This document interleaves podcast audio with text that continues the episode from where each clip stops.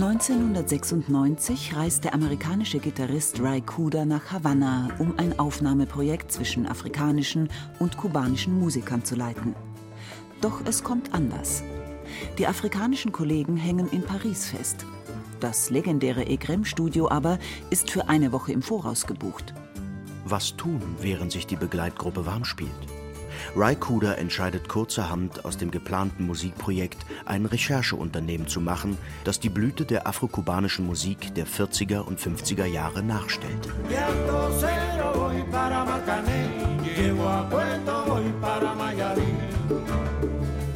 Kuda und seine Mitarbeiter fragen nach im Buena Vista Social Club, dem Geselligkeitsverein für verdiente Sänger in Havanas gleichnamigem Stadtviertel.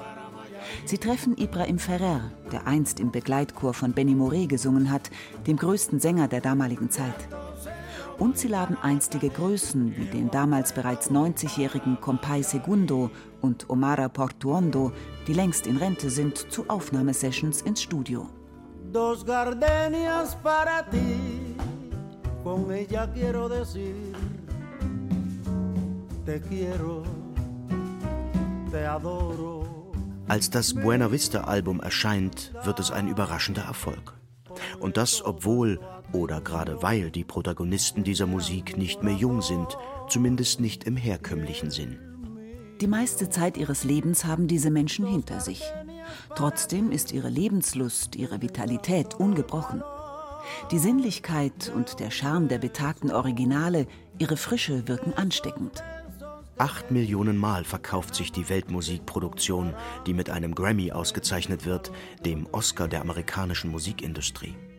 Weitere Alben unter dem Markennamen folgen. Der Rentnerclub, ein Ausnahmephänomen jenseits des Pop, boomt gewaltig. Konzerte der Buena Vista Künstler rund um den Globus sind ausverkauft.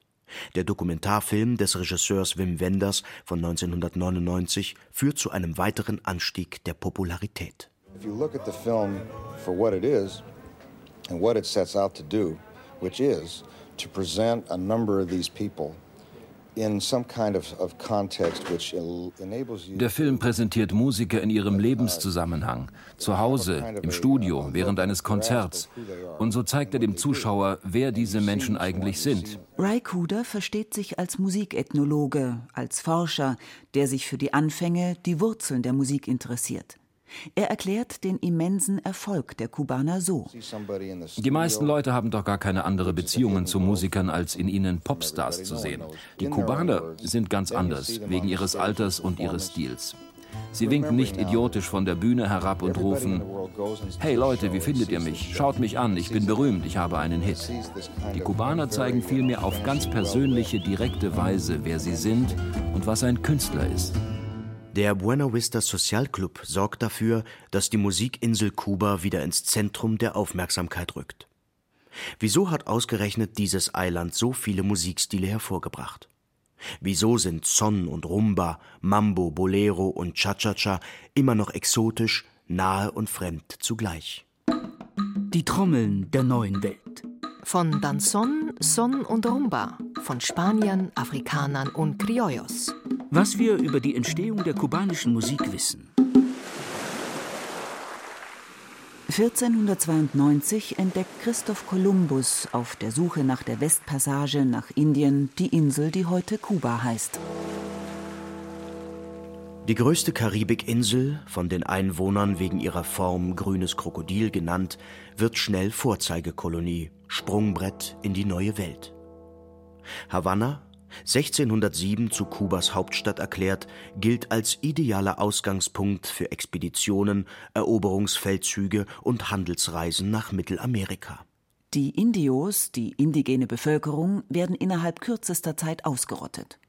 Schuld sind eingeschleppte Krankheiten und harte Frondienste. 1798 erlaubt die spanische Krone den Sklavenhandel auf der Insel. Kuba war einer der Hauptumschlagsplätze für die Sklaverei für Mittelamerika und Südamerika. Dort lebten die meisten Sklaven, also die meisten Westafrikaner. Zeitweise lebten sehr viel mehr Westafrikaner auf Kuba als weiße Siedler oder Kolonialherren. Erklärt Uli Langenbrink. Die Journalistin aus Oberhausen hat sich intensiv mit der Musik und Kultur Kubas beschäftigt. Die Gesellschaft der Kolonialherren ist dreigeteilt. Wer in Spanien geboren und ausgebildet ist, darf Handel im großen Stil betreiben und hat das Recht, höhere Verwaltungs- und Kirchenämter zu besetzen. Die Bauern und Siedler, deren Vorfahren häufig von den Kanaren stammen sowie deren Nachkommen, nennt man dagegen Criollos, Zöglinge.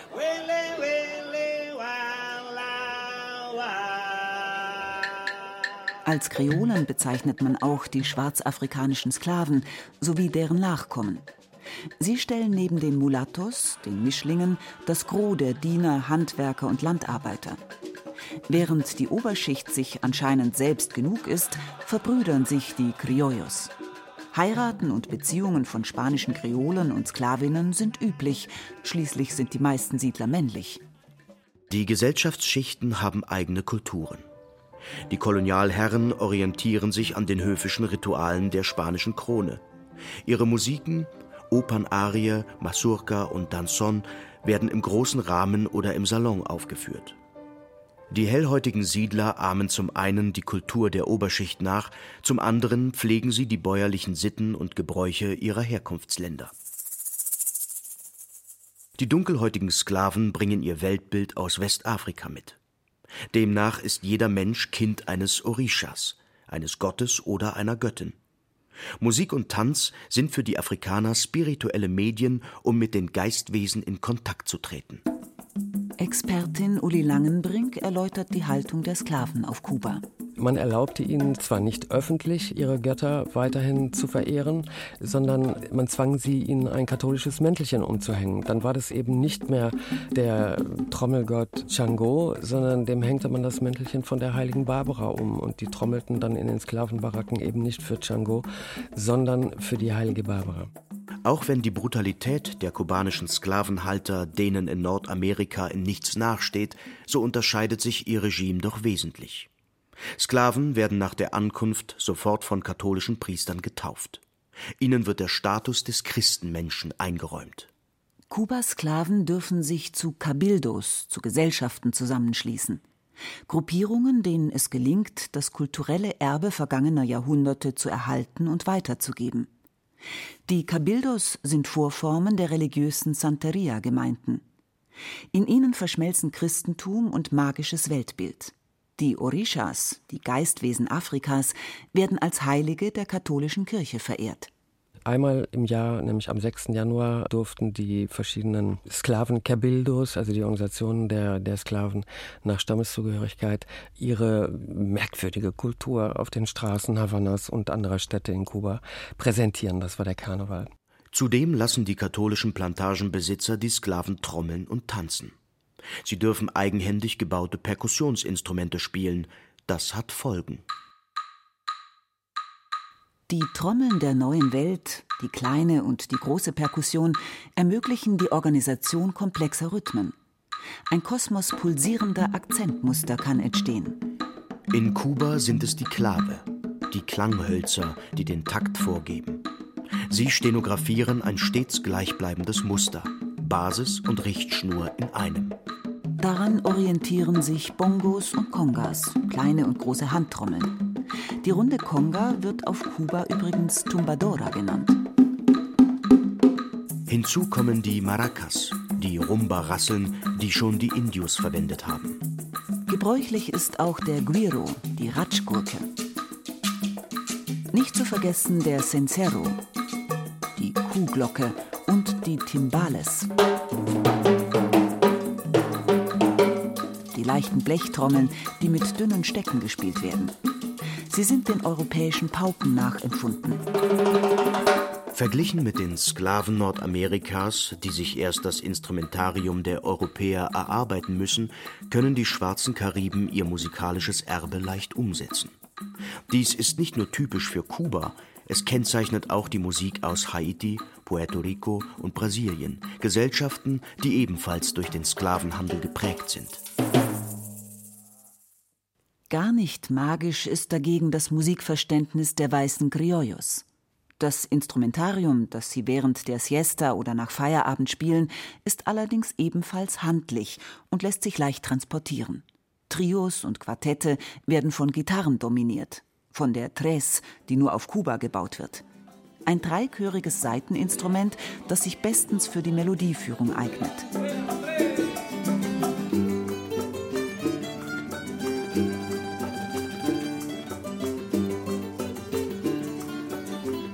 Für den rhythmischen Fluss sorgen abwechselnd Bongo-Trommeln, Kuhglocke und Maracas. Eventuell sorgt eine Trompete für zusätzlichen Glanz. Ihre Lieder nennen die Pharma son cubano, was so viel heißt wie kubanischer Klang oder Schall aus Kuba. Die Liedtexte, die ab der Mitte des 19. Jahrhunderts entstehen, sind meist patriotisch. Sie verherrlichen Land und Landleben, beschwören Freuden und Wirrnisse der Liebe. Der Son Montuno, der Klang der ländlichen Gebiete, ist eine Art kubanische Country-Musik. Manchmal beinhaltet er Formen des spanischen Flamenco. Die Rhythmik ist, wenngleich noch verhalten, bereits afro-kubanisch. Das wohl bekannteste Lied der Gattung dürfte eine Ballade über eine Bäuerin aus Guantanamo sein, aus dem östlichsten Teil der Insel, ausgerechnet dort, wo das berüchtigte amerikanische Gefangenenlager liegt. Hier soll Kubas Volksmusik entstanden sein.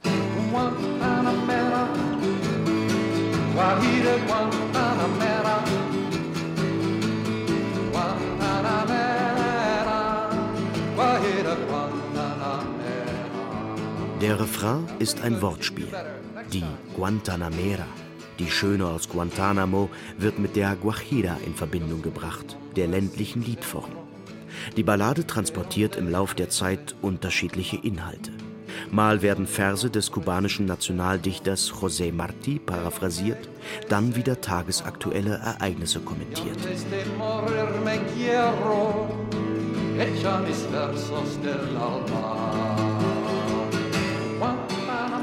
Für den internationalen Siegeszug des Liedes sorgt ein Nordamerikaner, der Folksänger Pete Seeger interpretiert das Lied 1963 bei einem Konzert in der New Yorker Carnegie Hall. Wenige Monate nach der Kuba-Krise, als die Sowjets Atomraketen installiert hatten auf der Insel, vermittelt die anheimelnde Melodie die Friedfertigkeit der kubanischen Revolution. Die Trommeln der neuen Welt. Von Mambo und Latin Jazz, von Bars und Varietés, Tourismus und Verfeinerung. Was passiert, wenn die Musik in die Städte kommt?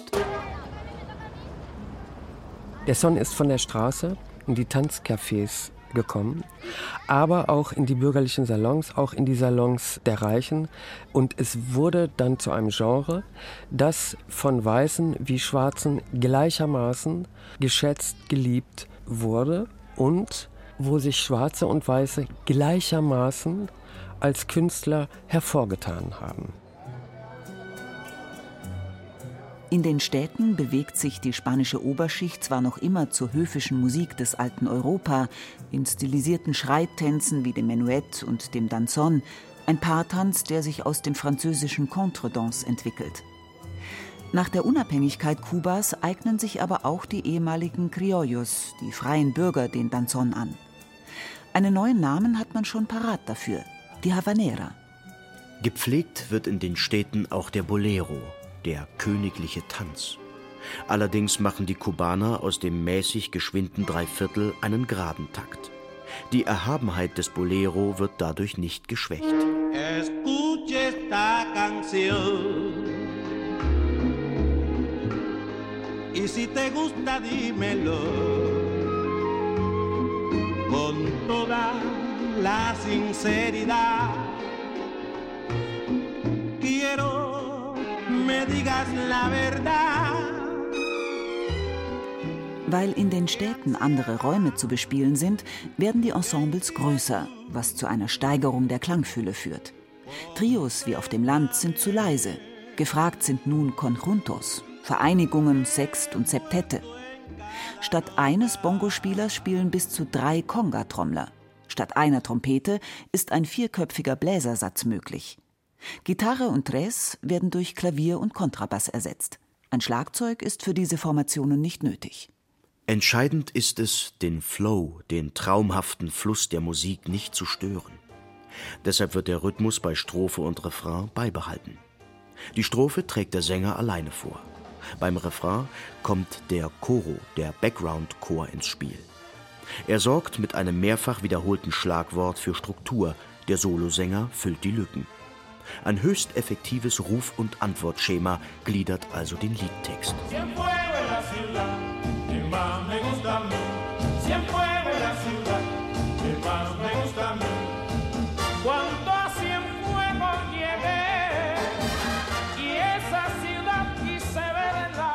Stimmgewaltige Sänger wie Benny Moré, El Barbaro del Ritmo setzen dem Ganzen mit belcantohaftem Gesang die Glanzlichter auf. Zu weiteren Innovationsschüben kommt es während der 30er und 40er Jahre des vergangenen Jahrhunderts. Kuba, bekannt für Zucker, Zigarren und Rum, wird unter dem Einfluss der Amerikaner zur Touristenattraktion. Havanna zum Zentrum der Besucherströme. Für Musiker gibt es viel zu tun auf Straßen und Plätzen, in Cafés und Bars, Bordellen, Spielcasinos und Varietés. Der Musik tut die Fülle gut. Sie blüht auf. Orchesterleiter Perez Prado etwa adaptiert für den Mambo die rasanten Bläsersätze des amerikanischen Jazz.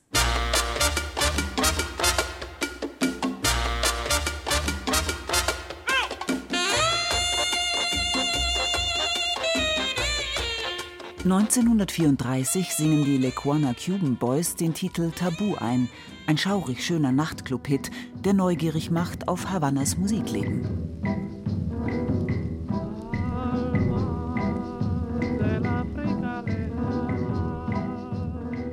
Keine Frage, auf Kuba tut sich was. Jazzkünstler in den USA werden hellhörig. Als Trommelvirtuose Chano Posso Mitte der 40er Jahre nach New York kommt, engagiert ihn Bebop-Trompeter Dizzy Gillespie für seine Band. Selbstbewusst erklärt der Kubaner den Big Band-Kollegen, was sie zu spielen haben. Da ist selbst Bandleader Gillespie verblüfft.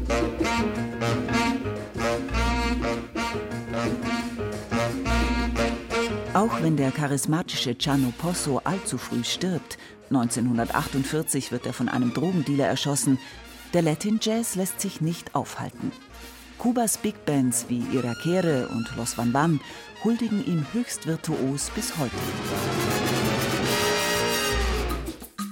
Die Trommeln der neuen Welt.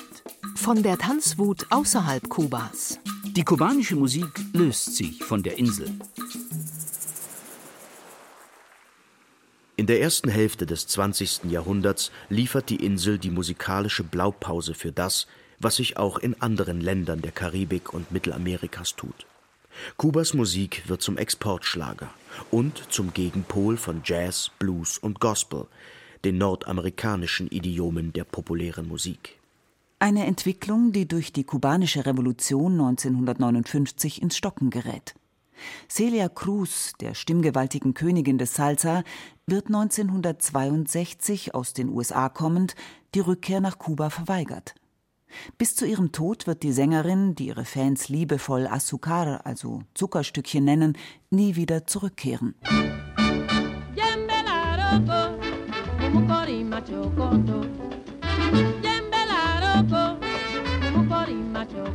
Son, Bolero, Mambo und Wabanco, aber auch Merengue aus der Dominikanischen Republik sowie die kolumbianische Cumbia werden immer öfter als Salsa bezeichnet. Ein Sammelbegriff, den viele für unpassend, weil für vereinfachend halten. Tatsächlich findet die Weiterentwicklung, die Elektrifizierung der Stile jetzt außerhalb Kubas statt, in den Barrios von Puerto Rico und New York. In den 60er Jahren löst dann die Bossa Nova aus Brasilien, in den 70er Jahren der Reggae aus Jamaika die kubanische Musik als beliebtestes exotisches Musikgenre ab. Die Trommeln der neuen Welt. Und was tut sich heute auf der größten Musikinsel der Karibik? Von Hip-Hop und Reggaeton, von Remigranten und Abkömmlingen. Kuba ist bis heute ein pulsierendes Musikzentrum geblieben, auch wenn die Organisationsformen für Klänge und Rhythmen jetzt aus dem Ausland kommen.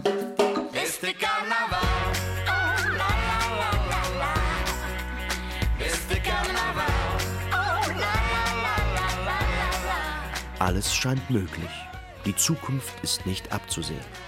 Ein Songschreiber wie Raoul Paz, der lange in Paris lebte, ist zurückgekehrt auf die Insel. Er repräsentiert die aktuelle Musikszene ebenso wie die Orishas, die Hip-Hop-Gruppe, die sich in den 90er Jahren nach den Gottheiten der Santeria benannt hat, oder die zahlreichen Reggaeton-Künstler, die ihre Beats am Rechner konstruieren. Das musikalische Erbe Kubas wird geteilt und kultiviert, auch außerhalb Kubas.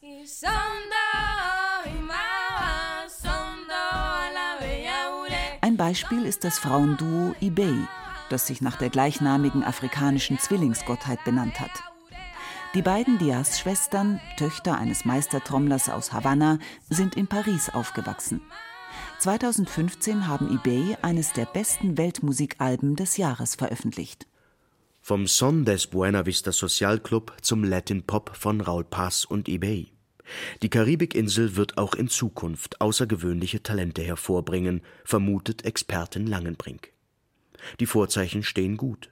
Schließlich wird hier nach dem Lustprinzip gelebt und gestaltet. Von jeder Kultur, die da vorbeigekommen ist, hat sich das Land das genommen, was ihm am besten gefallen hat und das miteinander verbunden. Sie hörten die Musikinsel Kuba, mehr als Buena Vista Social Club von Markus Meyer. Es sprachen Rachel Comtes, Shenya Lacher, Julia Cortis und Peter Weiß.